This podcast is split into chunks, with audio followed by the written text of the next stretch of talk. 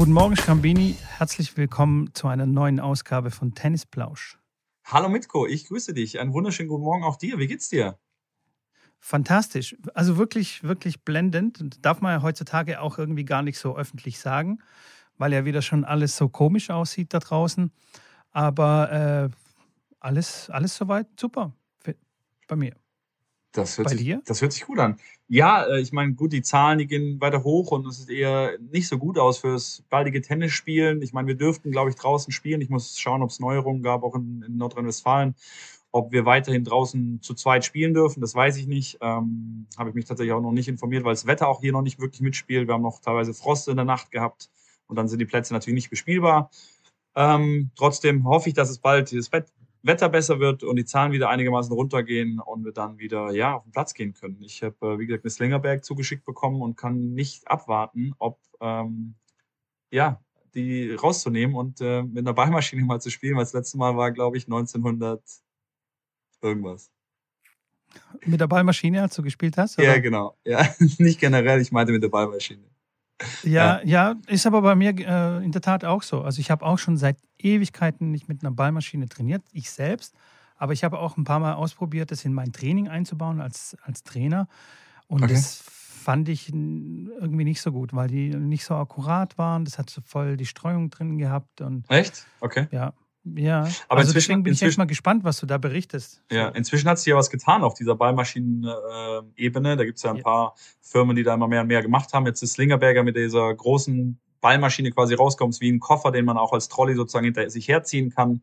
Da passen knapp 100 Bälle, glaube ich, rein. Ähm, da ist auch ein, also es ist alles mit Batterie betrieben. Das ist das Coole an der ganzen Geschichte. Du brauchst keinen äh, Stecker mehr, brauchst keinen Strom mehr, kannst überall hingehen, selbst draußen auf der Wiese, kannst deinen Hund äh, deinen Hund hinstellen und die Ballmaschine einfach dann 100 Bälle rausfeuern lassen und der freut sich. Du musst ihm halt nur das Apportieren beibringen, dass er apportiert quasi wieder rein in die Slingerback. Dann kann er sich selber quasi sich den Ball selber reinlegen und sich dann wieder vorne hinstellen und warten, bis der Ball rausgefeuert wird. Kann ich mir auch sehr lustig vorstellen. Aber natürlich ist die Gedachte für den Tennisplatz.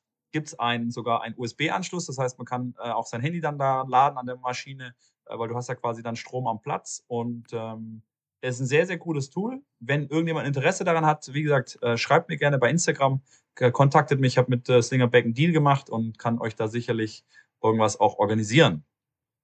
Aber das Slingerback äh, sponsert noch nicht unseren Podcast, oder? oder noch? Falls doch, dann will ich auch was davon haben hier. Ja, ich, ich, äh, ich werde mal, ich werd mal mit denen sprechen und äh, wie gesagt, da kommt jetzt bald einer zu mir in mein, in mein Livestream bei Twitch hier auch rein, der dann über die Slingerback berichtet, der ganz genau erzählt, worum geht's da, wie funktioniert das und so weiter, ähm, was dann sehr interessant werden wird. Und äh, ja, dann, ich werde ihn, ich werde ihn fest, ich werde ihn nageln, nee, ich werde ihn nicht nageln, ich werde ihn festnageln darauf, dass er mal was, was macht hier. Sehr gut, sehr gut, fantastisch. Ähm, ja, zu dem Thema äh, Spielen und draußen spielen. Bei uns sieht es, glaube ich, auch ein bisschen düster aus. Ähm, wahrscheinlich wird es darauf hinauslaufen, dass wir nur noch draußen spielen können. Und äh, das Wetter ist jetzt, sage ich mal, nicht so sexy zum draußen spielen. Das stimmt. Aber Wahnsinn, dass ihr noch drin spielen dürft. Wir dürfen seit, seit dem ersten Tag nicht in der Halle spielen, eigentlich. Seit äh, letztes Jahr, Oktober. Ich habe noch keine Stunde in der Halle Training gegeben. Also generell, ich habe keine Stunde Training gegeben. Außer einmal eine Stunde selber Tennis gespielt. Das war mein Highlight dieses, dieses Jahr bisher, was Tennis selber spielen angeht. Bei uns dürfen die Hallen ähm, nur einen Platz offen haben und es dürfen quasi zwei Haushalte spielen. Okay. Und also auch Doppel wäre ja, wär möglich. Doppel wäre, wäre theoretisch möglich, weil es zwei Haushalte, also wenn es wirklich nur zwei Haushalte sind. Okay. Aber ja, ich glaube, die Geschichte wird dann auch bald vorbei sein, weil äh, die Zahlen halt dementsprechend sich entwickeln. Aber wir sind ja kein Co Corona-Talk hier. Das stimmt, das äh, stimmt. Janik, du hast, mir, du hast mir gestern ein paar Sprachnachrichten geschickt und du hast ein paar spannende Themen mitgebracht. Ja, tatsächlich. Da bin ich jetzt echt mal gespannt. tatsächlich, ja. Und zwar wollte ich äh, auch mit dir heute mal drüber sprechen, weil das ein Thema ist, was in, mein, in den Clubhouse-Räumen, in denen ich jetzt immer wieder morgens unterwegs bin, ähm, Thema war und ähm, ich das ein interessantes Thema finde, weil das jedem Trainer äh, irgendwann, ja, bei jeder Trainingseinheit irgendwo vorkommt. Und zwar geht es um die Eltern, um die Eltern der Spieler, um die Eltern der Kinder vermehrt. Ähm, wie verhalten die sich? Wie sollen sie sich verhalten? Was ist gut? Was ist schlecht? Was können wir als Trainer sagen? Was ist ein absolutes No-Go? Ähm, da würde ich einfach ganz gerne mal deine Erfahrungen hören, deine, deinen Input zu dem Thema. Ähm, wir kennen alle die Eltern, ähm, die verschiedenen Arten von Eltern. Einmal die Eltern, die gar keine Ahnung von Tennis haben ähm, die sind mir tatsächlich fast die liebsten, weil die einfach da hinkommen zum Tennisplatz. Die haben wirklich gar keinen Plan, die mischen sich da nicht ein. Die freuen sich einfach nur, dass der Kleine Spaß hat. Und äh, wenn der auch mal ein Match verliert, dann finden es die Eltern nicht so schlimm, weil sie sagen, hey, ist doch gar ist doch nur ein Spiel. Und genau so, finde ich, sollte man das auch sehen, um schon ein bisschen was vorwegzunehmen. Dann gibt's die Eltern, die sich ein bisschen auskennen, die selber so ein bisschen spielen und manchmal sich auch vielleicht ein bisschen überschätzen in dem, was sie an Ahnung haben und dann schon, ja, so langsam ein bisschen dann einwirken wollen und dann auch im Training vielleicht mal was reinrufen, äh, in die Trainingseinheit, was ich auch persönlich persönlich nicht ganz so optimal finde. Und ähm, dann gibt es natürlich die, die selber sehr, sehr gut spielen, die Eltern, ähm, die selber vielleicht nie wirklich Profi geworden sind und unbedingt um jeden Preis wollen, dass die Kinder Profi werden.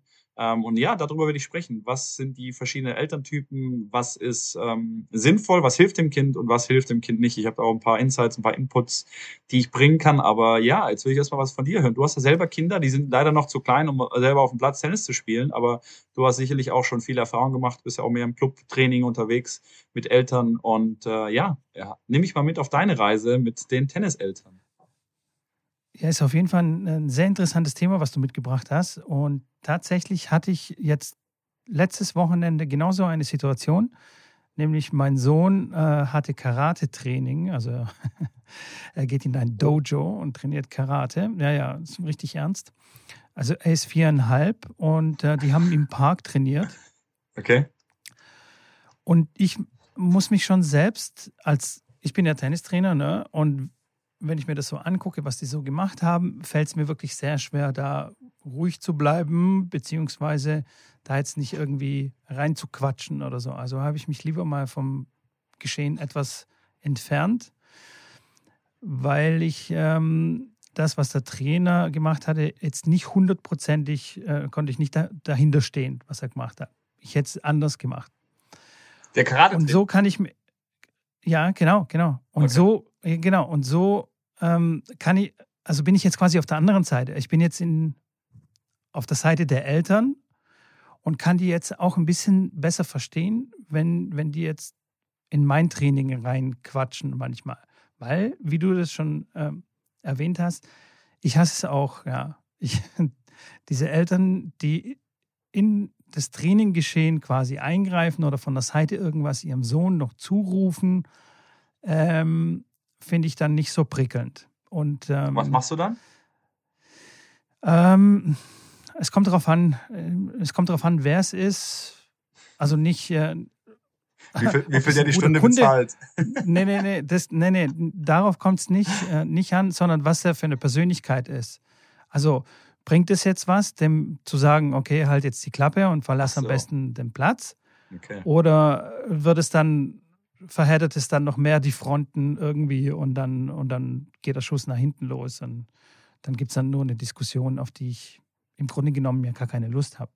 Ja, ich dachte Aber, bei Persönlichkeiten, ja, ich, bei Persönlichkeiten äh, kommst du jetzt mit, ja, wenn er, wenn er äh, enge, eng, engen Draht zum VfB hat und du kommst mal in die VIP-Lounge, dann sagst du, ja, schrei weiter rein, ist gut für den Kleinen. nein, nein, nein, nein, das so eher nicht. Okay. Aber ähm, ja, also es ist wirklich ein, ein schwieriges Thema. Und es ist nie hilfreich, wenn, wenn die Eltern so ganz direkt am Spielrand stehen und Sachen reinrufen, in das Training sich einmischen, in das Match sich einmischen, finde ich eigentlich immer kontraproduktiv. Das baut dem Kind viel mehr Druck auf, unnötigen Druck auf, ähm, was dann zu Spannungen führt auf dem Court und natürlich auch nach dem Match. Also zu Hause gibt es dann Spannungen und so weiter und so fort. Also das ist eigentlich nie, nie ganz geil. Ähm, ich habe auch selbst die Erfahrung gemacht, mein Vater war ja mein Coach, sozusagen. Also Eltern, die reinrufen, also das war dann immer so ein bisschen schwierig. Ähm, ja, also das war in der Tat auch äh, in meiner Jugend, habe ich es auch nicht so gerne gemocht, dass das Training quasi bei mir nie vorbei war. Also weißt du, ich habe das immer mit nach Hause genommen. Also quasi auf der Heimfahrt vom Turnier, egal wie lange die gedauert hat, konnte mein Vater quasi die Fahrt füllen mit Reden über das Match. So alles, was ich hätte besser machen können. Der sogenannte. Äh, an dieser Stelle Peace an, äh, also hey, Papa, alles gut. Ich, wir, wir sind super, äh, äh, wir haben ein super Verhältnis jetzt. Aber damals, also das waren aber halt damals auch die, so hat man halt gecoacht früher. Ja, also man hat halt immer, ja, sehr autoritär gecoacht, sage ich mal. Ja. Und Dein Dad hat jetzt gerade schon auf den, die den Fehler äh, darauf hingewiesen. Der, direkt den Abonnier-Button hat er jetzt gedrückt, dass es äh, an, anabonniert ist. Anabonniert, genau. Den Podcast höre ich mir nie wieder an. Ja. Also es ist schon ja, echt ein, okay. ein, ein, schwieriges Thema und ähm, ja, meistens geht der Schuss eher nach hinten los, wenn man dann zu viel, zu viel macht. Ja. Also eher mal machen lassen, die Erfahrungen selbst machen lassen und dann hier und da äh, mal was einstreuen. Aber ansonsten würde ich eher sagen, Eltern raushalten. Und inzwischen gibt es auch Gott sei Dank ein paar Kollegen, die sich spezialisiert haben auf das Elterncoaching. Das stimmt. Da komme ich auch gleich noch dazu. Äh, ja. Gerade ein paar Kollegen hier aus Baden-Württemberg. Ähm, und das ist eine gute Sache, weil tatsächlich, wenn die, wenn die Eltern, dein erstes Beispiel, dir ist es am liebsten, wenn die Eltern gar keine Ahnung haben und sich nicht einmischen. Aber es gibt ja auch noch ein Ding dazwischen. Wenn sie keine Ahnung haben und sich trotzdem einmischen, da wird es dann richtig wild. da wird es dann richtig wild. Und diese Eltern kann man ja an, an die Hand nehmen und die dann quasi coachen, wie die sich am besten verhalten neben dem Platz, auf dem Platz, nach dem Match und zu Hause. Also absolut, weil absolut. es wirklich so ein komplexes Thema ist. Da Aber ja, jetzt habe ich jetzt so lange gequatscht. Jetzt wie wie denkst du? Also fangen wir mal. Ich würde sagen, ich würde das jetzt mal irgendwie unterteilen. Fangen wir mal an Eltern, die nicht so viel Ahnung haben oder bis gar keine Ahnung haben und dann während dem Training.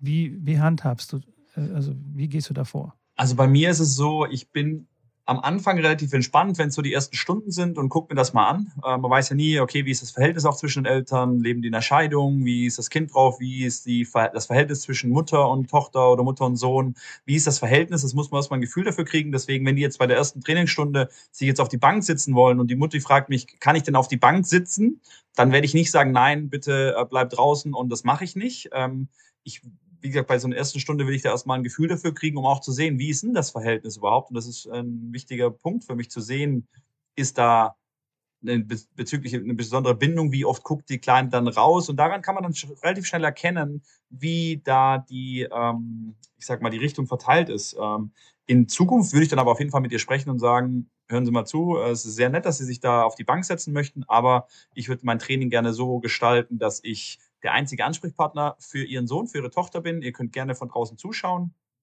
Und selbst das finde ich manchmal beim Training nicht gut, ähm, beziehungsweise ich sehe das dann anhand des Kindes, wie oft das Kind dann rausschaut zu den Eltern. Ähm, und daran, davon mache ich das dann abhängig, ob ich das gut finde, dass die Eltern zuschauen, auch beim Training oder nicht. Ähm, die Eltern, klar, die müssen das lernen und die müssen das dem Kind auch, dem Kind auch beibringen, dass in der Stunde des Trainings der Trainer im Endeffekt die Ansprechperson ist. Und wenn eine Vorhand dann rausgeht oder irgendwas falsch läuft, dann ist nicht der erste Blick zu Mama und Papa und gucken, wie reagieren die gerade, gucken die, rollen jetzt die Augen oder laufen die weg oder sagen die irgendwas von wegen, beweg dich jetzt besser und, und sagen noch irgendwas, was ja auch mal wieder vorkommt. Ähm, oder guckt das Kind dann zu dir und, und fragt dich dann, boah, Janik, aber wieso habe ich jetzt gerade den Fehler gemacht? Und daran kann man relativ schnell erkennen, wo ist der Main Focus. Und da, davon würde ich das dann auf jeden Fall abhängig machen, ähm, wie das Ganze dann 100 Prozent. Bin ich ähm, voll, voll bei dir. Ja. Und so ist es aber auch ich, mit den anderen, also auch mit, mit, Eltern, die dann wirklich voll dahinter stehen. Ähm, ähm, und da, wir sind uns alle einig, wir wollen das Beste aus dem Kind rausholen. Wir wollen vor allem, dass das Kind Spaß hat. Das ist im Endeffekt die erste Priorität, weil wir wollen nicht, dass das Kind aufhört, Tennis zu spielen. Ähm, wir wollen das Kind unterstützen. Und ähm, dafür sind manche Dinge unerlässlich und unglaublich wichtig. Und klar, über die Jahrzehnte, die ich jetzt im Tennisbereich tätig bin, äh, selber viel erlebt. Natürlich war ich selber mal ein Kind, was Tennis gespielt hat und auch leistungsmäßig ein bisschen gespielt hat und kennt die äh, Situation auch, die du geschildert hast. Die kennt, glaube ich, jeder auch. Ähm, die, äh, die weltberühmte Rückfahrt von einem Tennisturnier, was leider zwei Stunden entfernt war vom Heimatort. Man wäre froh gewesen, wenn es nur fünf Minuten vom Heimatort weg war, aber nein, das Turnier war halt dann zwei Stunden weg. Und äh, dann hat man halt verloren in der ersten Runde oder in der dritten Runde, ist ja egal. Ähm, und man fährt nach Hause und äh, der sogenannte Backseat Prisoner, so nennen es die Amerikaner, der Gefängnisinsasse, okay. äh, der hinten drin sitzt im Auto, und nichts sagen kann und nichts sagen darf und vorne die Eltern, der Vater, die Mutter oder am besten noch beide gleichzeitig ähm, reden zwei Stunden lang über das Match und was eigentlich da schiefgelaufen ist und was eigentlich dem Kind vielleicht auch einfällt, wie er sich da verhalten hat oder was er alles, ja, wie du schon sagst, was er alles hätte besser machen können und so und so weiter. Ich habe da nichts gesprochen mit meinen Eltern. Also ich habe zugehört und habe. Ich auch nicht, ja. Ich auch nicht. mein Vater war die ganze Zeit hat einen Monolog geführt und ich habe ich hab nicht mal ich habe nicht mal mich bewegt im Auto und kein Witz, als wir dann zu Hause, äh, also das war einmal, als wir dann zu Hause angekommen sind und ich habe die Autotür aufgemacht und raus wollte, bin ich, bin ich hingefallen, weil meine Beine eingeschlafen waren. Weil ich mich nicht bewegt habe. Kein Witz. Schock, Schock, Aus dem Auto, zack, ja. bam. Ich meine, im Nachhinein kann man das sicherlich, im Nachhinein kann man da sicherlich auch lustig irgendwo drüber nachdenken. Nur kann, kann, können wir definitiv das, ähm, zumindest ist meine Meinung, ich bin mir sicher, das ist auch deine, das rausgeben an alle Eltern da draußen. Oder auch, ja, Jugendliche, die zuhören, die auch gerne ihre Eltern dahingehend mal ähm, sensibilisieren können und müssen, dass es nach dem Match das Schlimmste ist, direkt nach dem Match über ein verlorenes Match zu sprechen und dem Kind in irgendeiner Form einen Monolog zu führen. Das Kind ist enttäuscht, das wollte auch gewinnen, ähm, hat dann irgendwelche Schwierigkeiten gehabt, die man dann rausfinden muss und äh, ja, ist voller Enttäuschung innerlich natürlich, weiß auch die Eltern sind enttäuscht. Und dann ist das Beste einfach nicht über das Match zu sprechen. Redet über irgendwas anderes oder redet gar nicht, was auch nicht angenehm ist, wenn man zwei Stunden dann gar nicht miteinander redet. Aber am besten ist es über ein anderes Thema sprechen. Sagen, hey, doof gelaufen, okay, war, hast dich vielleicht nicht jetzt gut benommen, aber passiert, wir äh, quatschen aber anders drüber, lassen uns über ein anderes Thema sprechen. Und das Ganze einfach aufzulockern, um dem Kind einfach das Gefühl zu geben, hey, wenn du verlierst und auch wenn es vielleicht nicht deine beste Leistung war oder wenn du dich auch vielleicht ein bisschen daneben benommen hast, ähm, da reden wir aber anders drüber. Das hat auch irgendwo Konsequenzen, klar, weil es gibt, muss, man muss schauen, wie man, wie man Sachen verbessert. Aber es ist jetzt nicht die Priorität, dem Kind ein super schlechtes Gefühl zu geben, weil was passiert? Wir fahren nächste Woche zum nächsten Turnier. Es steht 6-4, 4 beide, oder ich habe 4-2 vielleicht geführt, plötzlich steht es 4-4, 4-5. Der Gegner droht den zweiten Satz zu gewinnen und es geht vielleicht an den Match-Tiebreak. Da fangen bei mir schon, fängt bei mir schon das Kopfkino an oh Jemine, was passiert jetzt, wenn ich das Match noch aus der Hand gebe? Dann weiß ich ganz genau, was passiert auf der Rückfahrt und das möchte ich nicht nochmal erleben. Und das ist ein Gedanke, der den Spieler oder das Kind wegbringt von der eigentlichen Leistung und von dem Fokus, den er haben sollte für das Match. Dann fängt er schon drüber nachzugehen, oh, was passiert, wenn? Was passiert, wenn ich den Punkt verliere? Was passiert, wenn ich den Satz verliere? Was passiert, wenn ich das Match verliere? Und das sind keine Gedanken, die man als, äh, ja, als Leistungssportler oder als jeder, jeder Sportler ähm, haben sollte. Jeder kennt selber für, für sich und es ist völlig egal, ob man gerade angefangen hat mit Tennis oder Profisportler ist. Sobald man Gedanken hat über andere Dinge und über den Ausgang des Matches zum Beispiel, kann man sich nicht mehr so fokussieren und so konzentrieren auf sein Match und wird in der, in der Masse mehr Matches verlieren. Und das zeigt einfach, dass das im Endeffekt dann kontraproduktiv ist. Ja, vor allem, äh, wenn es um negative Dinge geht. Also weißt du, wenn du dann so äh wenn du dich nicht unbedingt drauf freust, dann wieder im Auto zu sitzen und einen Monolog abzubekommen und dann das schon während dem Match äh, denkst, dann puh, ist es echt nicht förderlich dann. Ja, Absolut. 100 Prozent bin ich, äh, bin ich 100 Prozent bei dir.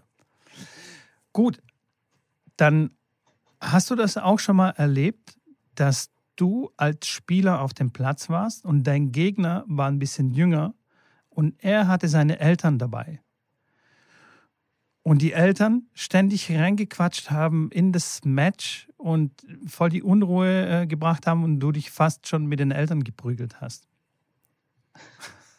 Also mit Eltern geprügelt habe ich mich in meiner selber aktiven Karriere als Spieler noch nicht.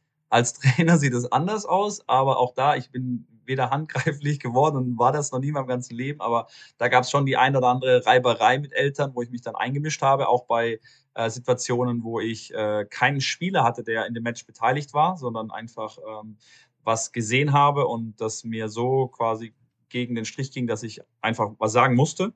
Ähm, aber als Spieler kann ich mich tatsächlich nicht erinnern, aber als Trainer natürlich kann ich tausend Situationen ähm, mich erinnern.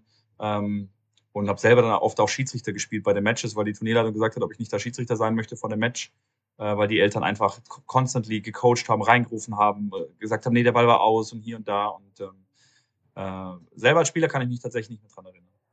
Das hatte ich voll oft, weil ich äh, sehr lange ähm, aktiv gespielt habe und ich dann schon, keine Ahnung, 28, 30 war und dann kamen dann so 14-jährige Talente, die dann gegen mich gespielt haben und die Eltern so richtig pumped waren.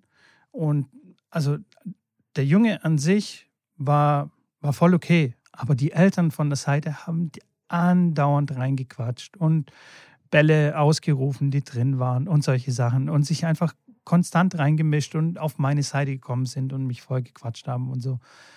Wo ich dann, dann irgendwann gedacht habe, ey, Leute, also bitte, aber so nicht. Also natürlich gab es keine Handgreiflichkeiten und so, aber ah. es gab, ja, schade. Jetzt, wo, dein, wo dein Sohn. Also ich bin ja, ich, jetzt weiß ich, warum du deinen Sohn zum Karateunterricht schickst. Jetzt verstehe ich den, den, den Hintergrund.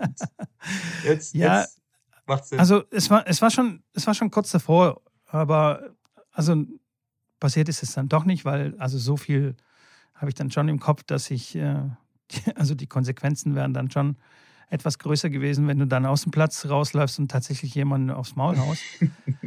Aber ich bin dann schon deutlich geworden und ähm, ja, also die Konsequenz war einfach, äh, dass ich dann natürlich umso konzentrierter geworden bin und dann den Sohn vom, vom Platz geputzt habe. Also meistens, hoffe ich, dass es so war. Aber ja. Und ähm, ja, also und das wiederum, diese ganze Situation, die wirkt ja auch auf den 14-jährigen Jungen. Also der Absolut. sieht ja auch so, hey, das, das ist total kontraproduktiv für ihn in dem Moment. Abgesehen davon, dass es überhaupt kontraproduktiv ist für das ganze Match, für das, für, für, also für, für die ganze Situation. Das bringt ja niemandem was eigentlich. Ja.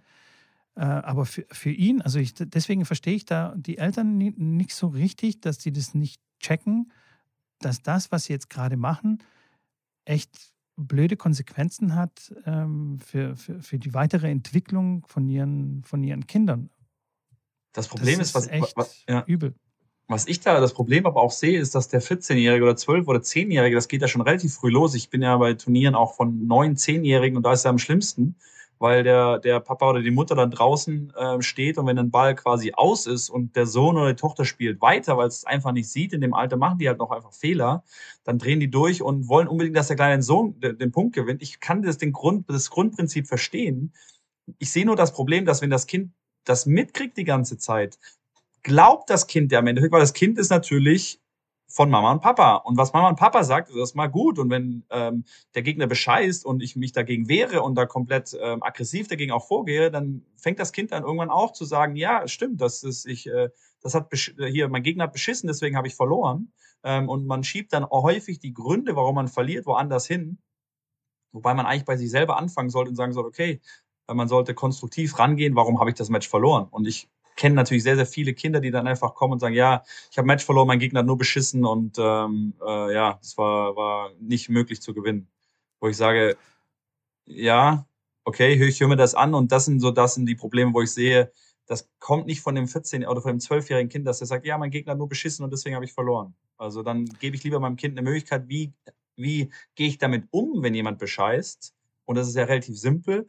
Ich habe mit meinem Trainer oder mit meinen Eltern ein, ein Verhältnis, was super ist, wo ich rausgucken kann und mein, mein Papa zeigt mir dann, ja, der war aus und oder ja, nein, der war gut und zeigt mir das mit dem Handsignal an und wenn das Kind hat gesagt aus und mein Papa sagt, der war gut, dann gehe ich auch nicht auf die Barrikaden und raste aus, sondern ich frage meinen Gegner, ob er sich sicher ist. Und wenn das halt ein zweites Mal vorkommt, dann gehe ich aus dem Platz raus und sage, ich möchte gerne Schiedsrichter holen, weil ähm, ja, es sind jetzt ein paar Entscheidungen gewesen, die, wo ich nicht der gleichen Meinung bin. Und jetzt äh, möchte ich dem Schiedsrichter, dass er drüber schaut über das Match. Und schon ist das Thema gegessen die können das Match spielen, das Kind wird nicht mehr bescheißen können, weil ein Schiedsrichter am Platz steht. Ähm, und wie gesagt, meistens ist es auch irgendeiner aus den Zuschauern, so wie ich das auch manchmal gemacht habe bei so Jugendturnieren, wo zwei Familien sich dann äh, komplett äh, daneben benommen haben. Und dann läuft das Match einigermaßen gesittet ab und dann gewinnt der, der besseres Tennis spielt. Und äh, deswegen, ähm, ja, Voll. ist das wirklich aber dieses Thema, Phänomen, da können wir uns, glaube ich, vier Stunden vorenthalten. Ja, voll, voll, voll, voll. Ich, aber dieses, äh, dieses Ding, dass man dann die Schuldigen oder halt quasi den Grund sucht, warum er das Match verloren hat, ist jetzt nicht nur unbedingt ein Kind- oder jugendliche Thema, sondern das gibt es ja auch bei den Erwachsenen ja auch, wie, wie Sand am Meer. Also ich hatte einen Gegner, es war ein relativ knappes Match. Wir haben äh, Match-Tiebreak gespielt. Ich habe das 10, keine Ahnung, 10-5 gewonnen oder so. Und dann laufen wir nach vorne ans Netz, geben uns die Hand. Das war noch vor Corona, also da hat man sich äh, noch berührt. Geben uns ja. die Hand und dann sagt er zu mir, ja, aber ähm, also du hattest schon echt Rotz. Du hast so viele Netzroller und Linienbälle gespielt. Und ich habe mir gedacht, okay, nur deswegen habe ich gewonnen. also, genau. Und das hat, ja, was, die Leute, die das so überbetonen. Okay, und was war ja. denn mit den restlichen 700 Ballwechseln? ja, aber die Frage, ist, okay. die Frage ist, die ich mir stelle, kommt das, kommt das aus einer Jugend oder aus einer Kindheit? Weil natürlich ja, ein Charakter bildet sich ja, ein Charakter bildet sich ja aus. Und das ist ja das, was, was, was, was wir als Trainer auch den Leuten mitgeben wollen, dass wenn man die Kinder so schult und es denen so mitgibt, dass das für ihr späteres Leben im Endeffekt absolut kontraproduktiv ist, weil die anfangen, genau das, die Gründe bei den Eltern, bei den anderen zu suchen. Weil wenn das Kind natürlich dann von zu Hause viel Stress kriegt, wenn es verliert und das dann vielleicht mit, einem, mit der Tennisakademie und mit dem Trainer auf dem Turnier ist und das Match verliert, dann kommt das Kind nach Hause. Welches Kind mit 12, 13, 14, 15, selbst 16 Jahren wird sagen, hey Papa, sorry, Mama, ich habe echt schlecht gespielt, ich habe mich daneben benommen und ich habe einfach, ja, es, es, war einfach schlecht, es tut mir leid, ich war völlig daneben und äh, sorry, es, äh, ja, was kann ich anderes sagen? Wird keiner machen, sondern jeder sucht dann irgendwie so, ey, es war so viel Wind und mein Gegner irgendwie, keine Ahnung, wir sind drei Schläger gerissen und äh, sucht dann einen Grund, damit er quasi rauskommt aus der Nummer, dass er wieder einen Einlauf bekommt. Und das, das prägt einen natürlich für, für, die, für die Zukunft. Also, ähm, 100 Prozent. Also ich bin davon überzeugt, dass es einfach ein, ein Elternfehler ist, wenn, wenn, wenn die Kinder dieses Ding entwickeln, dass sie Ausreden bei allen Sachen suchen. Und das zieht ja. sich dann bis ins Erwachsene-Alter durch. Also der Typ, der gemeint hat, er hat verloren, weil ich so viele Netzroller und äh, Linienbälle gespielt habe, der das sucht so? dann die gleichen. Äh, ich kann das schon ganz gut, ja. nee, äh, nee, das war natürlich nicht der Grund, warum ich gewonnen habe. Also er hat genauso viele oder, oder äh, keine Ahnung, vielleicht ein, ein weniger und so, aber das ist ja nicht ausschlaggebend für, für, für das gesamte Match. Auf jeden Fall, du, du kannst davon ausgehen, dass der Typ in anderen Situationen, in anderen Lebenslagen äh, genauso die Gründe nicht bei sich sucht, sondern äh, immer alles auf die anderen schiebt und so. Und das ist halt, man sagt ja auch nicht umsonst, Tennis oder Leistungssport prägt einen fürs Leben oder lehrt einen Lektionen fürs Leben. Und äh, wenn man das im frühen Kindesalter lernen kann beim Leistungssport, dann umso besser. Aber ja, es ist halt einfach. Ja, absolut. Unsere, unsere, unsere Akademie, unser Akademieslogan hier in Köln ist auch School Your Life. Ähm, hat eigentlich gar nichts mit Tennis zu tun, sondern es geht natürlich um das Beste rauszuholen aus einem Spieler. Aber das ist im Endeffekt bei allen Trainern und bei allen ähm, Akademien das Gleiche. Äh, es gibt keine Akademie, die sagt, hey, wir wollen, dass du schlechter wirst oder nicht das Beste aus dir rausholst, ähm, aber bei uns ist wirklich dieser, dieser Faktor, dass du fürs Leben auch vorbereitet wirst. Du hast pünktlich zum Training zu kommen. Das ist eine Regel. Natürlich, du hast dich auch äh, gegenüber deinem Gegner fair und, und, und äh, mit, mit Respekt zu verhalten. Und äh, da achten wir auch sehr stark drauf, dass die Kinder, auch wenn sie dann irgendwann aufhören mit Tennis oder ins College gehen, dass sie rausgehen und sagen, hey, ich habe da wirklich Werte gelernt. Und ich sehe das heute bei Leuten, die vor 15 Jahren bei uns in der Akademie waren. Ähm, klar, das prägt, wie du schon sagst. Und das ist, äh, finde ich, auch ein ganz wichtiger Punkt für die Trainer da draußen und für uns, klar, für uns beide auch, aber für alle Trainer da draußen, auch diesen, diese Kompetenz, diese Kernkompetenz zu haben, zu wissen, hey, das, was ich mache, ich bin ein Mentor für den Kleinen und für das kleine Mädchen, für den kleinen Jungen und äh, ich, irgendwo auch ein Vorbild natürlich. Und wenn ich natürlich dann immer spät, zu spät zum Training komme und das ganz normal ist, dann kannst du davon ausgehen, dass das Kind auch sagt, hey, Papa, ich komme jetzt auch mal zehn Minuten, macht mein Trainer auch. Und man hat als Trainer im Endeffekt eine Verbindung zu dem Kind und ähm, ich sehe es ja selbst bei dem, bei dem Nils, der hier bei mir auch schon in der, in, in Twitch war, der, ähm, der bei den U12ern eins, also unter den ersten Zweien ist, ähm, der ist jetzt nach Barcelona gegangen. Der war mal vier Wochen, hat auch bei mir dann gewohnt. Der, wir haben dann Kartentricks gemacht und der fand das so cool, weil er mich irgendwo cool fand, wenn wir eine coole Verbindung hatte, hatten und der hat äh, früher mal sowas gemacht der ist jetzt völlig fanatischer Kartentrick, äh, hat sich ganz viele Kartendecks gekauft, guckt YouTube-Videos und will, will bessere Kartentricks machen als ich und will bessere Sachen machen. Kann er jetzt schon, aber das ist nur ein Beispiel, dass die wirklich sich viel abgucken und da muss man echt aufpassen, was man sagt und was man macht. Und äh, ja, auch vor allem wir als Trainer und dann natürlich dann auch vermehrt die Eltern, ist ja klar. Vollgas. Ich merke es ja selbst jetzt, da ich ja Vater bin, äh, merke ich es umso mehr, wie ähm, Kinder funktionieren. Die sind wirklich wie ein Schwamm. Also wirklich, das, was du machst, die machen das sofort nach. Mein äh, eineinhalb Jahre alter Sohn, der macht komplett alles nach. Und wenn du halt ein schlechtes Idol, schlechtes Beispiel bist, dann brauchst du dich nicht wundern, warum dann die Kinder äh, plötzlich irgendwie querschlagen. Hat er auch schon eine Plauze jetzt? Was hat er? Eine Plauze. Wenn er dir alles nachmacht. Weil ich so viel Nein. esse, ja? Kleiner Spaß am Rande. Nein, kleiner Spaß am Rande. Ich habe eine ganz lustige äh, Anekdote äh, zu, zu der Tennisgeschichte, wenn wir jetzt zu den, zu den Eltern kommen, die gar keine Ahnung haben und sich raushalten. Für mich im Endeffekt eigentlich das Allerbeste, ähm, dass die Eltern gar keinen Plan haben von der Sportart und einfach sagen, hey, mein Kind hat riesig Spaß daran, ich unterstütze das in jeden, um, jeden, um jeden Preis. Ich fahre auch zu Turnieren und wenn das Kind verloren hat und vom Platz kommt, super enttäuscht ist, kommt die Mutter oder der Vater dann sagt, hey, du hast doch toll gespielt, war doch ein tolles Match. Und dann sagt das Kind, nein, ich habe schlecht gespielt. Und dann sagt, das, sagt der Eltern, ja, aber ist doch, ist doch, ist doch völlig, ist doch, ist doch nur ein Match. Also gehen wir nach Hause, wir trainieren weiter und das nächste Mal äh, schlägst du den oder versuchst ihn zu schlagen. Und das ist so für mich die Traumvorstellung von den Eltern, die es ja leider halt zu selten gibt. Aber nur als kleine Anekdote, als Beispiel, ähm, Annika Beck ist sicherlich einigen ein Begriff in der Tenniswelt, ähm, hat bei uns angefangen mit 13 Jahren in der Akademie, kommt aus Bonn, hat leider jetzt mittlerweile schon die Karriere ähm, aufgegeben und hat die French Open bei den Juniors gewonnen, ähm, also war ein Top Junior und hat dann auch zu den, äh, ist einer der jüngsten Spielerinnen gewesen, die dann in die Top 100 damals eingetreten ist mit 18 und mit 19 äh, und stand, höchstes Ranking war glaube ich um die 50 in der Welt. Also eine Top-Spielerin, die auch sehr, sehr viel Geld mit Tennis äh, verdient hat. Die studiert jetzt Medizin, hat äh, die Tennis, die, der Ten dem Tennisschläger quasi den Rücken gezeigt und ähm, studiert jetzt in Köln Medizin. Äh, die Eltern sind Chemiker und hatten keinen Plan von der Sportart. Und nur als kleine Anekdote, sehr lustige Situation. Wir waren beim Porsche Cup in Stuttgart bei dem großen Tennisturnier, eines der weltbekanntesten und beliebtesten Tennisturnieren auf der Welt. Und wir hatten tatsächlich fünf Spielerinnen dort, weil die Siki war zu der Zeit bei uns. Wir hatten Antonia Lottner, die Annika Beck war bei uns, äh, die Mona Bartel hat noch bei uns trainiert und äh, Julia Kimmelmann, glaube ich, hat auch gespielt. Also wir hatten fünf Spielerinnen dort und waren natürlich auch mit fünf Trainern dort. Ich war einer der Trainer. Und dann hat ähm, Annika Beck, ich, ich weiß es nicht genau, ob sie gegen Azarenka gespielt hat auf dem Platz ähm, auf dem Center Court, hat eine WC bekommen, glaube ich, fürs Hauptfeld. Und Papa war auch mit dabei. Papa ist mitgefahren aus Bonn. Wie gesagt, Chemiker hat keine Ahnung von der Sportart. Also natürlich so ein bisschen. Wir fahren hin, gehen, gehen rein. Natürlich sitzen wir dann relativ nah am Platz in unserer Box, ähm, hatten dann quasi eine Box für uns. Die Trainerbox war ein bisschen nebendran und wir als Begleitperson hatten dann eine andere Box. So, Licht geht an, Musik kommt raus, Riesenaufmachung natürlich beim Porsche Cup, wer schon mal war, der kennt's. Ähm, und dann kommt an, äh, hier und hier ist sie, unsere deutsche Nachwuchsaufnahme, Annika Beck. So, Annika Beck kommt rein auf den Platz, läuft direkt an unserer Box vorbei, weil ihre, ihre Sitzplatz war, keine Ahnung, ein paar Meter entfernt von unserem, von unserer Box.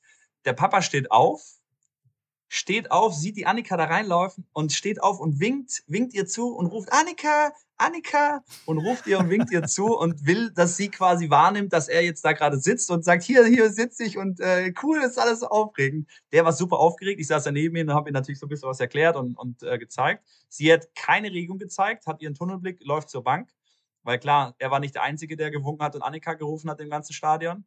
Und äh, sie setzt sich natürlich auf die Bank, macht seine, macht, macht ihre, ihre äh, Vorbereitung und spielt dann das Match. Und natürlich im Match natürlich auch sehr, sehr aufgeregt. Ähm, und hat dann auch gefragt, Janik, meinst du, die Annika hat das jetzt gerade mitbekommen? Hat die uns gesehen, dass wir hier sitzen? Da habe ich ihm gesagt, die Annika weiß, dass wir hier sind, dass, sie, dass wir unsere Boxen hier haben. Wenn sie zu uns gucken möchte, dann macht sie das schon. Aber sie hat jetzt hier einen Tunnelblick und ist Profi genug zu wissen, wenn sie dann, wenn sie reinläuft ins Stadion und erstmal ihren Papa und ihren Trainer suchen muss, das äh, ja, wäre nicht so optimal. Und so, wie gesagt, war der einfach super aufgeregt, fand es toll, die hat dann verloren, aber es war einfach ein Riesenerlebnis. Klar, natürlich Porsche gab noch was anderes, aber es zeigt einfach nur, wie, wie ja, besonders dieses Verhältnis war. Und bei ihr hat es absolut funktioniert. Die Eltern haben sie komplett äh, äh, unterstützt und auch mental in dem Bereich einfach nicht belastet, so dass sie jederzeit äh, ja das tun und machen konnte. Die, die Eltern haben uns das völlige Vertrauen als Trainer geschenkt und das nur als kleine ja interessante, lustige Anekdote von von den Eltern, die einfach ähm, ja das das schön schön an der Tennissport sehen und einfach sagen, hey, die spielt Tennis und ich finde es einfach toll. Ja, voll gut. Wenn wenn wenn das nur alle so machen würden dann, dann wäre dann wär alles super. Dann wäre das alles ein bisschen einfacher für die Kinder. Ja, aber es ist nicht, Ähm, es ist auf der anderen Seite- nicht einfach, ja. Du, du, jetzt darfst du bitte kurz. Meine Opening-Geschichte war ja, ähm, ich war ja beim Karateunterricht und mir hat es ja nicht so gut gefallen. Auf der anderen Seite muss man ja schon auch als Eltern ja trotzdem irgendwo einen Überblick behalten, was, wa- wa- was geschieht denn da auch im Training. Und wenn das einem dann nicht gefällt, dann muss man dann auch irgendwie Konsequenzen daraus ziehen. Weil es gibt ja auch genügend Kollegen und Kolleginnen, ähm, die das so vielleicht ein bisschen auf die leichte Schulter nehmen oder wie auch immer und das Training halt nicht so optimal ist. Und das, ich sag mal so, wenn die Eltern gar keine Ahnung haben, dann können sie das natürlich auch nicht er- erkennen, ob da vielleicht was falsch läuft oder halt eben nicht falsch läuft. Also weißt du, wie ich meine? Absolut. Du, da gebe ich vollkommen recht. Da Deswegen- gibt's, ähm, ja. Deswegen, deswegen bin ich da auch so ein großer Fan von diesem. Das, ich habe mich nur kratzen müssen. Deswegen ähm, bin ich so ein großer Fan von, von, diesem, von diesem Elterncoaching, weil da auch äh, das Wissen quasi vermittelt wird. Okay, inwieweit muss ich mich da einarbeiten, um quasi auch zu sehen, um das bewerten zu können, ob das auch alles okay ist, was, was da passiert. Weißt du, wie Ja. ich anfangs gesagt habe, okay, das hat mir jetzt, ein paar Sachen haben, haben mir nicht so gut gefallen. Und ähm, tatsächlich äh, habe ich dann mit meiner Frau dann äh, gesprochen und wir haben gesagt, ja, wir gucken das jetzt noch ein bisschen an und dann, und dann schauen wir mal. Und dann gucken wir, vielleicht gehen wir woanders hin oder was auch immer, oder es wird besser oder Ja. schauen wir mal. Wie auch immer. Ja, wie gesagt, diese Genau. Elterncoaching finde ich auch cool. Hatten wir bei uns in der Akademie auch, als ein, unser Mentalcoach dann alle Eltern eingeladen hatte. Und äh, es gab ein, äh, ja, eine Stunde ein Seminar um, wie verhalte ich mich als Trainer, was kann ich machen, was soll ich machen und was bewirkt ihr mit euren, ähm, mit euren Verhaltensweisen in dem Kopf eurer Kinder. Und natürlich waren da äh, bei uns in der Akademie, klar, kostet viel Geld, das äh, wird alles äh, privat getragen. Das sind natürlich dann auch Geschäftsleute, die in ihrem Geschäft äh, erfolgreich sind. Und der Mentaltrainer hat es dann natürlich auch geschafft, die in eine Situation zu bringen, ähm, wo er Verhaltensweisen aufgezeigt hat, was passiert in ihr, in deren beruflicher Situation, wenn jetzt die und die Situation vorkommt und der Chef einfach vorbeikommt, nachdem die wirklich versucht haben, ein Projekt gut zu lösen und den jetzt eine, zwei Stunden einen Monolog äh, äh, hält, dann hast du bei deinem nächsten Projekt sicherlich eine andere Herangehensweise und bist natürlich dann ein bisschen angespannter und das äh, und da reden wir von erwachsenen Menschen, die wirklich schon sehr erfolgreich in ihrem Beruf sind. Die sagen dann auch, okay, ja, ich finde das sicherlich irgendwo, ja, beängstigend ist jetzt vielleicht das falsche Wort, aber irgendwo beschäftigt mich das und wird mich in meiner nächsten, äh, in meiner nächsten Arbeit sicherlich beeinflussen. Und ich werde das im Hinterkopf haben. Und äh, dann haben sie wirklich daraus auch gelernt, okay, krass, und mein Sohn ist dann halt vielleicht 10, 12, 14, ähm, dass definitiv die noch nicht den Charakter haben und noch nicht dieses ausgebildete Selbstbewusstsein und diese Reflexion haben ähm, und da natürlich deutlich noch viel, viel mehr in der Birne, in der Birne äh, vorgeht. Ähm, aber eine interessante Frage habe ich noch an dich, äh, Mitko. Ja. Wenn du dir jetzt vorstellst, dein kleiner Sohn spielt Tennis ähm, und ist am Platz, wie würdest du glauben, dass du dich verhältst? Kannst du dir vorstellen, dass es bei dir auch eine Situation gibt, wo du so ein bisschen in das verfällst, was wir sagen, was man nicht machen sollte, weil es einfach sehr, sehr schwer ist, ähm, weil ich dazu mit meinem Chef gesprochen habe, tatsächlich auch noch von vor ein paar Tagen noch oder Wochen. Und er hat gesagt, seine Kinder, also der Chef von unserer Tennisakademie, Robert Orlik, ähm, der sagte, er würde ungern in die Situation kommen, dass sein Sohn Tennis spielt und er da draußen steht und er weiß ganz genau, wie man sich verhalten muss. Und er hat schon so vielen Eltern gesagt, wie es richtig geht. Aber wenn man selber in der Situation ist, ist es immer noch ein bisschen was anderes. Ähm, glaubst du, du hättest dich da so im Griff, dass du das perfekte Bild abgeben würdest? Oder ähm, kannst du dir vorstellen, dass Eltern einfach, dass es einfach unfassbar schwer ist, als Elternteil da drüber über den eigenen Schatten zu stehen und zu sagen, nein, ich gebe ihm jetzt keinen Einlauf und ich lobe ihn quasi dafür, dass, also nicht falsch verstehen, nicht loben, dass er ein Match verloren hat, aber dass er alles gegeben hat, weil man kann ein Match verlieren und man hat gut gespielt. Ähm, wie siehst du das? Ja, doch, ich denke schon, dass ich das, das auf jeden Fall äh, hinkriege und zwar ganz gut würde ich das hinkriegen. Das hinterher und auch das Loben und weil ich auch grundsätzlich glaube, dass eine positive Einstellung oder ähm, ja, also dass eine positive Einstellung auf jeden Fall viel, viel, viel besser ist, als immer die Punkte hervorzuheben, die, die schlecht waren, sondern ich äh, versuche immer das Positive aus, aus einer Situation zu ziehen. Ähm, von daher glaube ich, dass ich da keine Probleme ähm, haben würde. Aber ich glaube, wo ich mich schlecht sehe, ist während dem Match, wenn während dem Match irgendwie was schief läuft oder der, der Gegner ist irgendwie ein Arsch oder was weiß ich, oder die, Eltern, die anderen Eltern sind Arschlöcher, dann ähm, kann ich mich wahrscheinlich schlecht zurückhalten, aber dem ist ja auch äh, gut aus dem Weg zu gehen, indem ich dann einfach nicht dabei bin oder etwas weiter weg bin. Also weißt du, ja. wenn ich nicht direkt äh, am Spielrand stehe, sondern halt von weiters weg mir das anschaue und halt mir ein grobes Bild machen kann, was, was dann passiert. Also da kann ich mich schon gut äh, zurückziehen. Und ich bin auch ein schlechter Zuschauer. Also als Tennistrainer bist du die ganze Zeit nur am Zugucken und nicht. Und da, da ist man so machtlos, weißt du, weil du kannst die Situation ja nicht ändern. Erstens darfst du nicht coachen und zweitens kannst du ja nicht auf den Platz gehen und sagen, geh mal auf die Seite, ich mach das hier geschwind. Ja. Ähm, geht leider nicht. Also bringe ich mich dann nicht so oft in die Situation rein, weil ich weiß, dass das ist viel zu aufreibend auch für mich. Ja. Das ist so wie, würde ich mir auf dem, auf dem, auf dem Wohnzimmertisch äh, Kekse hinstellen oder stelle ich mir Äpfel hin? Also weißt du, das ist einfach die Situation ändern. Ja, ja, ja. Die Ausgangssituation ja, ändern. Wieso stellst du dann keine Äpfel bei dir auf den Tisch? Habe ich, habe ich. Nur die haben halt auch Zucker. ja, das stimmt auch. Zumindest Fruchtzucker. Zu, zu viele ähm, Äpfel auch nicht gut. Ja, okay, okay. Ähm, wie, genau. würdest du da, wie würdest du mit der Situation umgehen, ähm, wenn, und das ist ja relativ häufig so bei kleinen Kindern oder bei Heranwachsenden, wenn die sehr häufig rausschauen zu den Eltern. Was würdest du den Eltern sagen? Was würdest du dem Kind sagen? Wie würdest du da an die Situation rangehen, äh, wenn du siehst, hey, fast während einem Ballwechsel schaut er raus zu den Eltern und guckt, wie die sich verhalten oder was die machen oder was würdest du da den Eltern und den Kindern raten?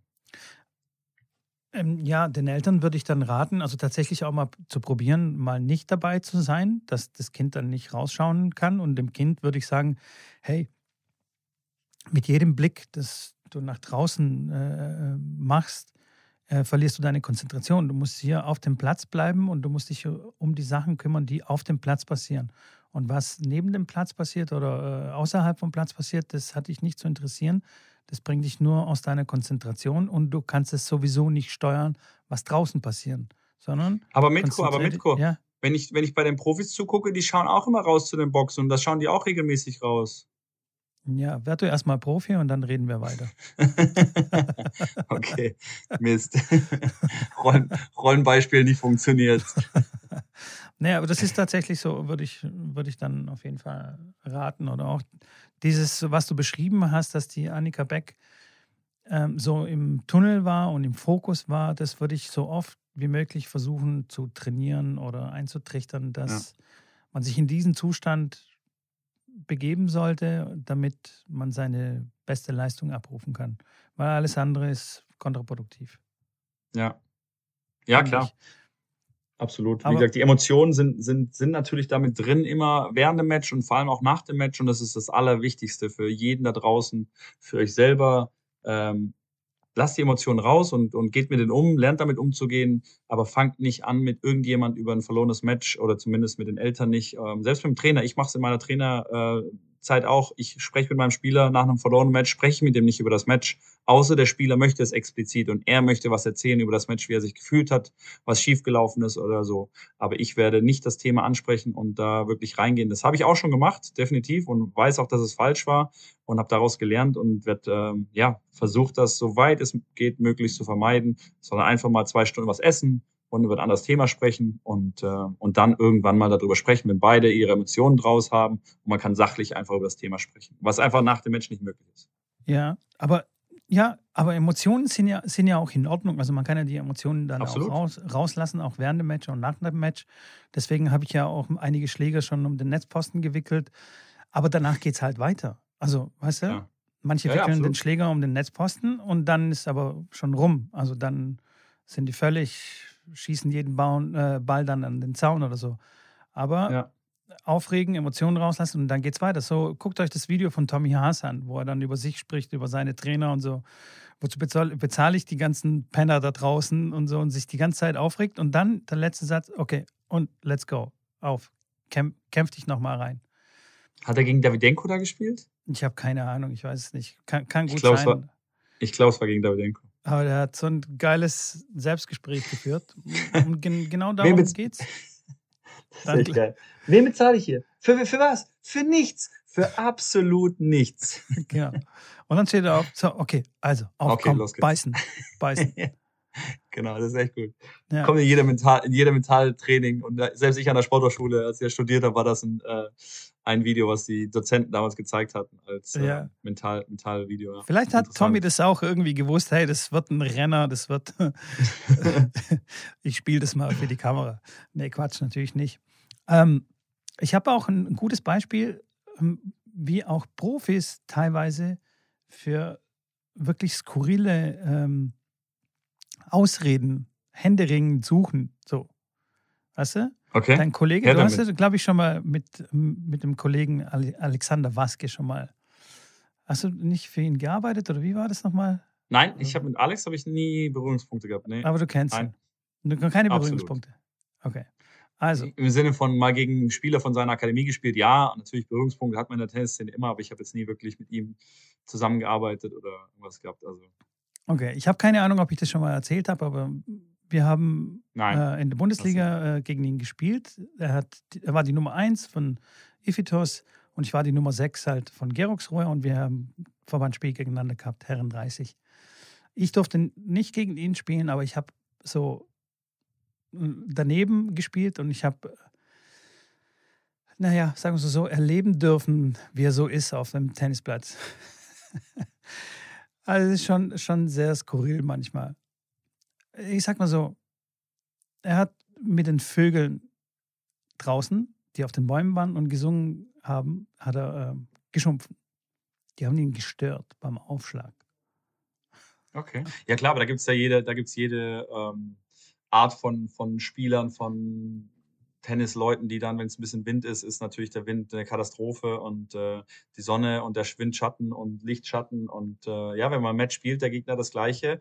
Ähm, auch da wieder, ich glaube, auch da hat sicherlich die, der, der, der, der Ursprung der ganzen Geschichte kommt aus der Jugend, ähm, dass man da ja im Endeffekt das gelernt hat, dass es, dass es Ausreden gibt oder dass es verschiedene Sachen gibt. Ich kenne einige Spieler, klar, die haben, die sagen, okay, es ist Wind, Sonne, so what? Ich muss mich damit zurechtfinden, ich muss eine Lösung finden und gehen das Ganze anders an und ähm, ja. Ja. Kommt wieder ein Paket für dich an. Warum Oder kommen die auch Essen. immer morgens? Hast du wieder Nein, was nein, zum ich- Essen bestellt? Nee, habe ich nicht, aber ähm, ja, wenn du kurz zwei Sekunden weiterreden kannst, ich mache nur die Tür auf, dass sie es reinstellen können. Kann ich, auch- kann ich auch rausschneiden. Ja, manchmal klingen die, Bau, machen gerade, haben hier Bauarbeiten auch im Haus, manchmal klingeln die einfach, damit die ins Haus reinkommen, aber jetzt ist tatsächlich ein Postbote da. Sollen sie woanders Also- klingeln, dann mich in Ruhe lassen. Ja, sorry. Lange Rede, kurzer Sinn. Wenn jetzt der Alex unseren Podcast hören sollte, nicht falsch verstehen. Alex, Alex ist ein großartiger Tennisspieler und was das mentale Game angeht, ist er, glaube ich, auch einer, einer der Großen. Und ich, wenn mich nicht alles täuscht, hat er auch sehr, sehr viel und sehr intensiv mit Tommy Haas trainiert. Also es kann sein, dass zum Beispiel diese mentale Stärke auch von, von, von Alex kommt. Er hat schon echt mega gebissen. Ähm, hat er unsere Nummer 1 völlig zerstört, äh, rein technisch und vom, vom, vom Tennisspieler hat er irgendwie 6-1, Ja. 6-0 ihn weggeschossen. Na, du, der kann absolut. Aber, aber, Spiel- aber manche Sachen waren halt jetzt, sag ich mal, ja, ni- nicht unbedingt notwendig. Ich sage es so, er hätte, er hätte es auch nicht, nicht nötig. Ja. Ähm, aber ähm, ja, so ist es manchmal so. Manche, manche machen das so, manche halt nicht. Ist halt so. Ich habe mich auch Ja. früher erwischt, also früher in meiner Jugend habe ich mich schon auch oft erwischt, dass ich ähm, irgendwelche Ausreden gesucht habe und Ausreden dann auch gefunden habe. Und die skurrilste Ausrede bis jetzt, die ich gehört habe von einem Spieler von mir, und, und mit dieser Ausrede, das ist ein Running Gag geworden äh, zwischen uns, weil ich ihn damit immer aufziehe. Ähm, er hat einen Volley irgendwie verschlagen. Also äh, wir haben einen Drill gemacht, Angriffsball und dann kommst du nach vorne und schlägst einen Volley. Und dann hat er irgendwie drei, vier Mal den Volley halt voll daneben gehackt. Und dann meinte er, ja, aber ich habe neue Socken an. ja, ich habe neue so, Socken an. Hä? Okay, das musst du mir jetzt echt erklären. Ja, Den Zusammenhang. Socken, die sind ja noch nicht eingetragen. Und dann rutscht man im Schuh quasi mit den neuen Socken eher drin rum. Ja. Und ja. dann kann es auch mal passieren, dass man auch den Volley dann dreimal hintereinander weghackt, weil man neue Socken hat. Ist ja klar. Ja. also sowas. Also, sehr interessant, sehr interessant, ja. Sowas hatte ich bis jetzt noch nicht gehört. Und wie gesagt, das ist der Running Gag. So, ja, ich hatte die falschen Socken an heute, deswegen konnte ich gar nicht gewinnen. Ja. Geht gar nicht. Absolut. Nee, ist auch schwierig. Ist mir auch schon mehrfach passiert, deswegen habe ich auch schon echt viele Matches verloren. Ähm, und ähm, hätte gerne öfters mit getragenen Socken gespielt. Nein, Spaß beiseite. Was ich da immer auch sehr interessant finde, was ich weitergeben kann, auch an, an alle Leute da draußen, das ist natürlich auch ein Entziehungstipp oder ich nehme nehm ihn oft auf dem Tennisplatz, dass ich die Kinder selber, ähm, dass ich denen versuche, nicht durch das, was ich denen mitteile, ähm, dazu zu bringen, das zu tun, was ich möchte, sondern ich stelle den Fragen und anhand der Antwort dieser Fragen, die sie mir geben müssen, müssen sie selber rausfinden, ähm, wie sie dahin zum Ziel kommen. Und das ähm, habe ich tatsächlich auch auf der Profitour gelernt von einem Trainer, ähm, ähm, der gesagt hat, es ist viel sinnvoller und viel lehrreicher, wenn du dem Kind beibringst, sich selber die Gedanken zu machen und selber den Gedankenweg dahin zu bringen, dass er dahin kommt und selber das versteht, anstelle ihm einfach zu sagen, mach das so. Und dann vielleicht weiß das Kind nicht warum oder wieso. Und das ist genauso auch bei dieser Match-Analyse, mache ich das sehr, sehr häufig, dass ich da einfach Fragen stelle und das Kind im Endeffekt dann mir antworten lasse und ich kann da super viel selber raushören und rausfinden, okay, wo liegt eigentlich das Problem? Versteht der, warum das jetzt so ist, wie es war oder hat er hat er gar keinen gar keinen ähm, gar keinen Plan von dem, was äh, was, was er da macht. Und dann hilft es auch nicht, wenn ich ihm sage, hey, du musst aber da viel mehr in die Cross spielen, du musst aufhören, Longline zu spielen, ähm, erstmal rausfinden, okay, was spür, spürt der Spieler, was spürt das Kind und daran hingehend dann eine Taktik zu finden, ähm, wo man daran arbeitet. Bist du jetzt auch so ein Verfechter von Longline, äh, vom, vom Cross-Spielen? Habe ich, ich jetzt gerade auch so ein Verfechter, auch so ein Verfechter von Cross-Spielen. Aber ich muss sagen, ich habe schon sehr viele Medenspiele auf Clubniveau gecoacht und auch damit gewonnen, dass ich gesagt habe, ich spiele einfach jeden Ball Cross. Oh, und das lustig. Dein, dein Wort in Gottes Ohr. Bitte hört es alle. Bitte schreibt es euch auf. Das ist eine äh, Gewinnerformel. Spielt Cross. Spielt einfach Cross. Es ist so ich hab, einfach. Ich wirklich ganz, ganz lustige, ganz lustige Anekdote auch zu meiner Spielerin Frau Hering, ähm, die auch da ging es um die Platzabdeckung und ich gesagt habe, wenn du einen Crossball spielst und einen guten Crossball spielst, dann kannst du fast da stehen bleiben, wo du den Ball gespielt hast, also in der Hälfte von deiner Vorhandseite und du bist, bist gut. Also die sollen dann sonst Longline spielen und sollen Winner spielen. Wenn du in dem Ball in Bedrängnis bist, ist es auch völlig okay. Aber was du nicht machen darfst, ist schnell wieder zur Mitte zurück, dass denn die dein Tempo mitnehmen, einen Crossball, einen guten Crossball zurückspielen, dass du da in Bedrängnis bist. Und dann hat sie am Anfang nicht verstanden, dass sie wirklich so weit in der Ecke stehen bleiben kann. Er hat gesagt, ja, aber ich, ich lasse so den ganzes Feld offen. Die kann doch einfach Longline spielen und der Punkt ist vorbei. Ich so, ja, dann lass sie doch mal Longline spielen. Waren wir auf dem Turnier und da habe ich gesagt, so, du spielst jetzt Cross, du spielst jeden Ball. Also wir, wir haben nur vorhin Cross Rally am Anfang gespielt. Und da habe ich gesagt, so, jetzt spielen wir Punkte. Wir haben einen Satz gespielt, Trainingssatz, weil es war wieder Vorbereitung für ein Match. Und ich habe ihr gesagt, so, du spielst nur Cross, jeden Ball spielst du nur Cross und du bleibst extrem genau in der Mitte von dieser Hälfte stehen. Du lässt die Longline-Seite offen sagst, spiel Longline. Okay, was ist passiert? Sie hat 6-1 gewonnen gegen eine wirklich eine sehr ordentliche Spielerin. Und dann saßen wir danach an der Bank und dann habe ich die Gegnerin gefragt, ob ihr irgendwas aufgefallen ist. Ob ihr irgendwas aufgefallen ist am Spiel von meiner Spielerin. Die Gegnerin wusste das nicht. Die wusste nicht, dass Katar kein Ball Longline spielt. Wir haben natürlich gesagt, wenn der Ball ganz kurz ist und sie eine Entscheidung hat, Cross oder Longline und sie ganz viel Zeit hat, kann sie auch mal Longline spielen. Aber ansonsten von der Grundlinie ganz klar, es gibt keinen einzigen Longline-Ball. Nicht schnell, nicht langsam, nicht hoch, es gibt keinen. Und du bleibst in der, in der Seite stehen die Antwort von der Spielerin war, ja, war es war unglaublich, die hat richtig gut gespielt, sehr dominant. Ähm, und ich habe das Gefühl gehabt, jedes Mal, wenn ich einen Ball zurückgespielt habe, war sie schon wieder ready und hat mich weiter, weiter äh, angepresst und hat mich weiter befeuert. Und ich kam quasi, ich bin nur am Laufen gewesen und wusste, wusste nicht, was ich machen soll. Meine Spielerin, die Frau Hering, weiß nicht, ob sie gerade zuhört, ähm, die äh, hat gegrinst und konnte nicht glauben, dass die Gegnerin nicht kapiert hat, dass sie nie Longline gespielt hat. Und äh, nur das zeigt, und da reden wir von wirklichem Profiniveau, also ich sag mal, Top, Top 600 der Welt, äh, was, was Katar stand, oder Top 700, 600 irgendwas. Ähm, das ist schon sehr, sehr interessant. Und das, wie gesagt, auf, auf einem Clubniveau ist das wirklich ein, ein, eine Sache, die ich jedem ans Herz geben kann, ans Herz geben kann, ans Herz legen Ja, so kann. ähnlich, ja. So rum. dass, wenn es irgendwie nicht läuft und ihr merkt, oh Mist, ich mache so viele Fehler, das passt, spielt einfach Cross, guckt, dass ihr eine Qualität in euren Crossschlägen habt und spielt Cross, lasst den Gegner mal die, die riskanten Bälle nehmen und wenn er die dann trifft, dann könnt ihr danach auch nach vorne laufen ans Netz und sagen, hey, ihr wart heute besser, ich habe nicht gut gespielt und dann habe ich ähm, euch eine Aufgabe gegeben ähm, und dass ihr mal den, den risikoreichen Ball spielen sollt, habt ihr gut gemacht, hast du gut gemacht, Glückwunsch, heute war es einfach besser. Ja? Und absolut Monster, wichtiges Tool für jeden da draußen.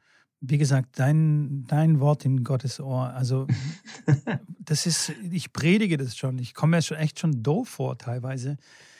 Ähm, weil, weil das so einfach ist. Und, aber irgendwie glaubt es keiner dann so richtig. Aber ich habe ein YouTube-Video gesehen. Die spielen da voll die Longline-Bälle, voll bam. So aus dem Lauf, Longline-Ball, ja, ganz genau. Aus, aus dem Lauf auch noch. Aus Bedrängnis, Longline-Ball spielen. Sensationelle Idee. Ja, ähm, das stimmt. Das ist wirklich, das sind, das sind Basics. Basics, ja. die funktionieren. Und ich weiß nicht, warum das so schwer ist, sich daran zu halten. Ich weiß nicht, weil es halt nicht spektakulär ist. Das sind, das sind, ja, das, ja, das sind nicht die Highlights, ja, die gezeigt werden. Das sind nicht die, ja, der Long Ball ist schon geil. Wenn er ja, kommt, ist er schon geil, aber es ist leider der, der, falsche, das falsche Percentage, äh, auf das man dann meistens geht. Aber kurze Quizfrage an alle, die zuhören. Ähm, ich habe ja bei meinem Twitch-Kanal auch eine Wer wird Millionär-Show und eine Beat Your Buddy Quiz-Show. Ähm, und aus dieser Show nehme ich ganz kurz zwei Fragen zu dem passenden Thema heraus. Mitko, du bist ja schon sehr lange Tennistrainer. Weißt du, wie viel Meter und Zentimeter Unterschied sind zwischen einer Einzellinie und der Diagonalen des Tenniscourts von der Ecke, von der Vorhandecke zur anderen Vorhandecke? Wenn du da quasi die Linie ziehst, die Diagonale eines Einzeltenniscourts und der Einzellinie der Länge eines Tennisplatzes. Also der Tennisplatz, der so. Tennisplatz, wie lang der Tennis, wenn der Tennisplatz, wie lang ein Tennisplatz ist, das wissen ja alle, auch der Mitko, dass der 23,77 Meter lang ist, ist ja ganz easy, weiß ja jeder. Und äh, jetzt reden wir aber über die Diagonale des Einzelfelds. Wie viel Zentimeter sind das mehr? Wenn wir drüber reden, Cross ist klar, ist eine längere Strecke. Wir waren alle in der Schule, Satz des Pythagoras, kann man sich ausrechnen. Keiner weiß es. Aber die Frage an dich, mit, wo weißt du das? Oder äh, hast du, von, ich meine, du weißt es wahrscheinlich nicht, aber du würdest, äh, würdest eine Schätzung, wirst jetzt abgeben müssen. Ich würde auf jeden Fall schätzen, dass es so zwei, zwei Meter oder eineinhalb Meter länger ist als Longline. Okay. Mhm. Das checken auch viele nicht, dass, dass man da einfach viel mehr Fläche quasi hat, also viel mehr, äh, also die Gefahr, dass man es ausspielt, ist kleiner. Und das Netz auch in der Mitte, wenn man Cross spielt, ist niedriger. Dazu kommen wir gleich. Ähm, ja. Das war sehr gut geschätzt, Mitko. Das ist echt sehr, sehr gut geschätzt. Ich glaube, es sind 1,38 Meter oder knapp 1 Meter, ja. ich glaube 1,38 war es. Irgendwas um 1,60, 1,50, 1,40, sowas um den Dreh. Also ein Meter, und das ist echt viel. Und wir reden davon, wenn viel. du auf, Warte, wir reden aber davon, wenn du auf der Ecke stehst, bis ja. zur anderen Ecke. Wenn wir aber Tennis spielen, stehen wir weiter hinten. Stehen wir nochmal zwei Meter hinter der Grundlinie. Das heißt, die Längen werden nochmal noch mal länger. Und das ist im Endeffekt dann deutlich, äh, äh, deutlich nochmal mehr. Und jetzt kommen wir zum Netz. Wie viel Zentimeter sind es denn Unterschied? Weil das sind Sachen, die, die sage ich meinen Schülern, um denen auch zu erklären, hey, du hast anderthalb Meter, das ist wirklich, das ist äh, ein ordentliches Stück. Und jetzt zum Netz. Wie viel Zentimeter hat denn das Netz höher an der, an der Longline Kante beziehungsweise äh, außen am Netz im Vergleich zu der Mitte vom Netz? Zwischen, Wie viel Zent zwischen 5 und 10, ich schätze mal so 8 rum. Ja, da kannst du ein paar Zentimeter drauflegen tatsächlich. Echt? Da reden wir von, von 13, fast 15 Zentimeter. Da reden wir fast 15 Zentimeter. Ja. 15 1,7 Meter, sieben, 1 Meter sieben ist es an der Seite und 91,4 ist es in der Mitte. Also das ist wirklich, das ist eine, das, ist ein, das sind einige Zentimeter. Und das, wie gesagt, selbst, wie du schon siehst, manche Trainer wissen das nicht, aber das, wenn du mal ein Lineal nimmst oder eine DIN A4-Seite, ist eine halbe DIN A4-Seite äh, davon, das ist echt viel. Und das einfach anschaulich zu machen, weil die Kinder, wenn du die fragst, wie viel Zentimeter Unterschied, dann gucken die so aufs Netz und sagen, ja, drei, zwei, drei Zentimeter, das ist so die meiste, die meiste äh, Antwort, die ich dann bekomme. Und dann sage mhm. ich, okay, das sind 15.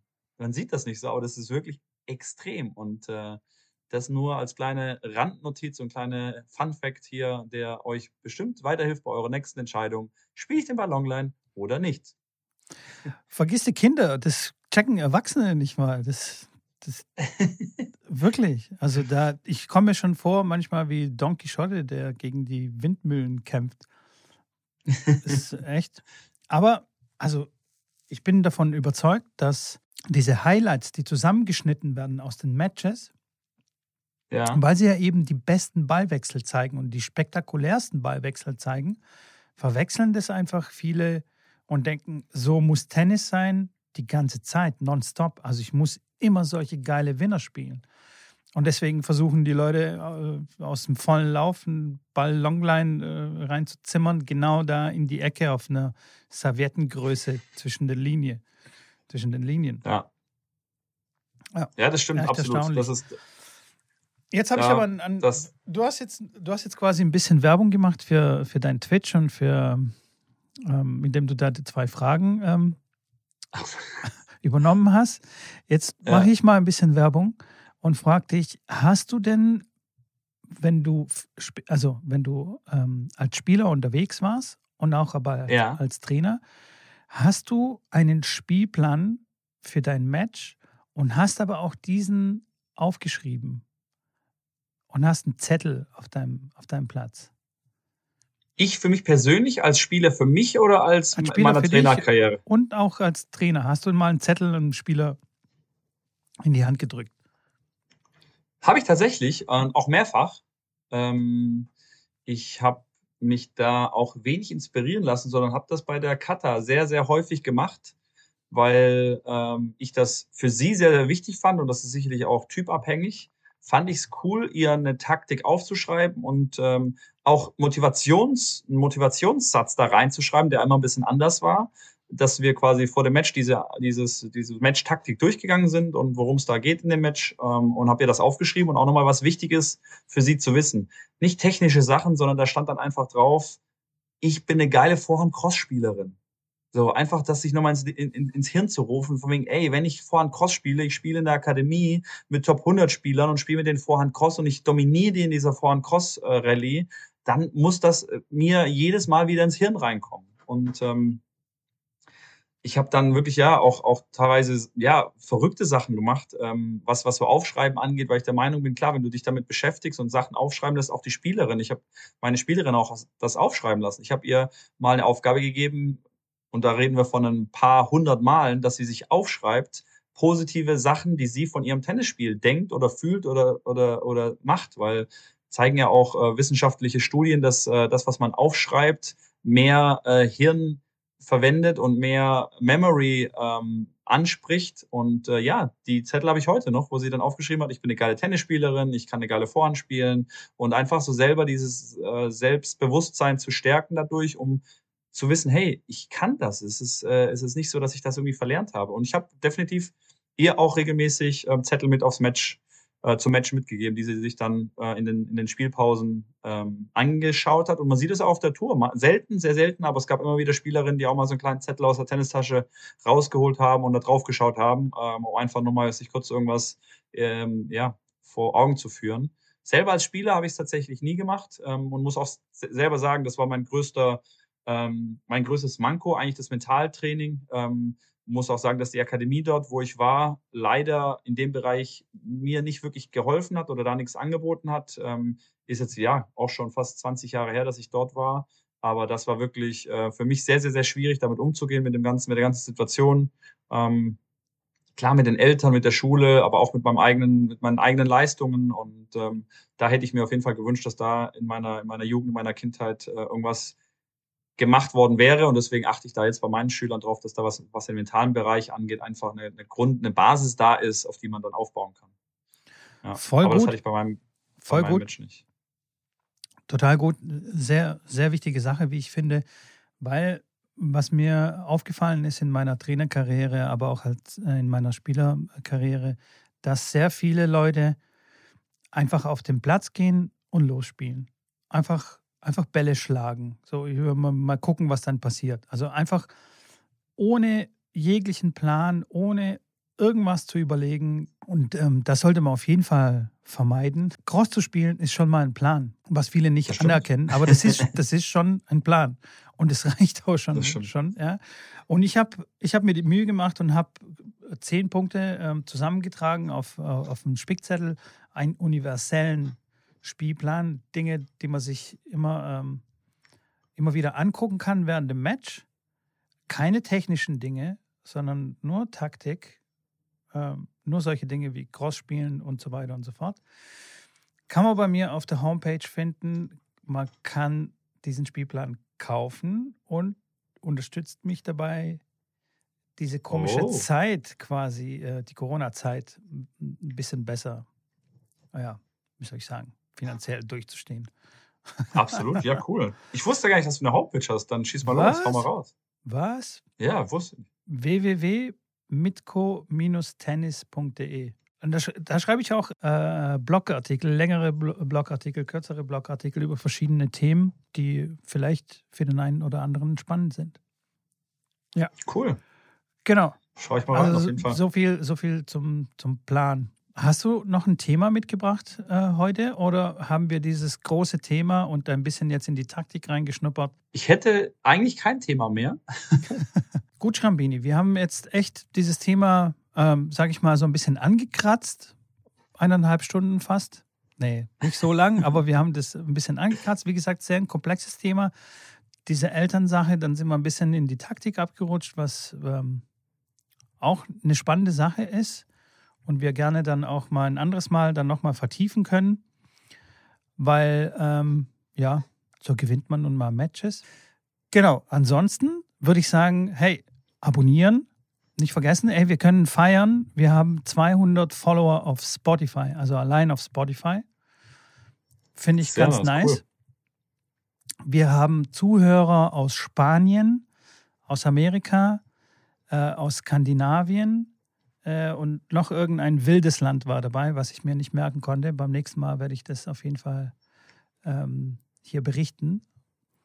Und abonniert uns, folgt uns auf Instagram, schreibt uns Kommentare, schreibt uns Nachrichten, folgt Schrambini auf Twitch. All About Tennis, alles zusammengeschrieben. Spielt es eine Rolle, ob das zusammengeschrieben ist? Wenn ich glaube, das ist auch so, aber. Okay, nee, All About glaube, Tennis. So, aber schreibt es besser zusammen und seid ihr sicher. Er denkt sich immer neue Shows aus. Es ist immer Content dabei. Es ist immer spannend. Es ist immer cool zuzuschauen. Und man kann sogar auch Schach gegen ihn spielen seit neuestem. Ich werde jetzt erstmal ein paar Schachtaktiken äh, studieren und dann mich trauen, gegen dich zu spielen. Und ansonsten, hey, habt eine schöne Woche. Sehr gut, ja, cool. Vielen Dank, hat wieder riesig Spaß gemacht. Hoffe euch auch. Und also euch Zuhörer meine ich jetzt, dir auch, Mitko. Äh, Freue mich schon aufs nächste Mal. Äh, bleibt gesund und äh, wir hören uns. Ciao, ciao. Tschüss. Ciao.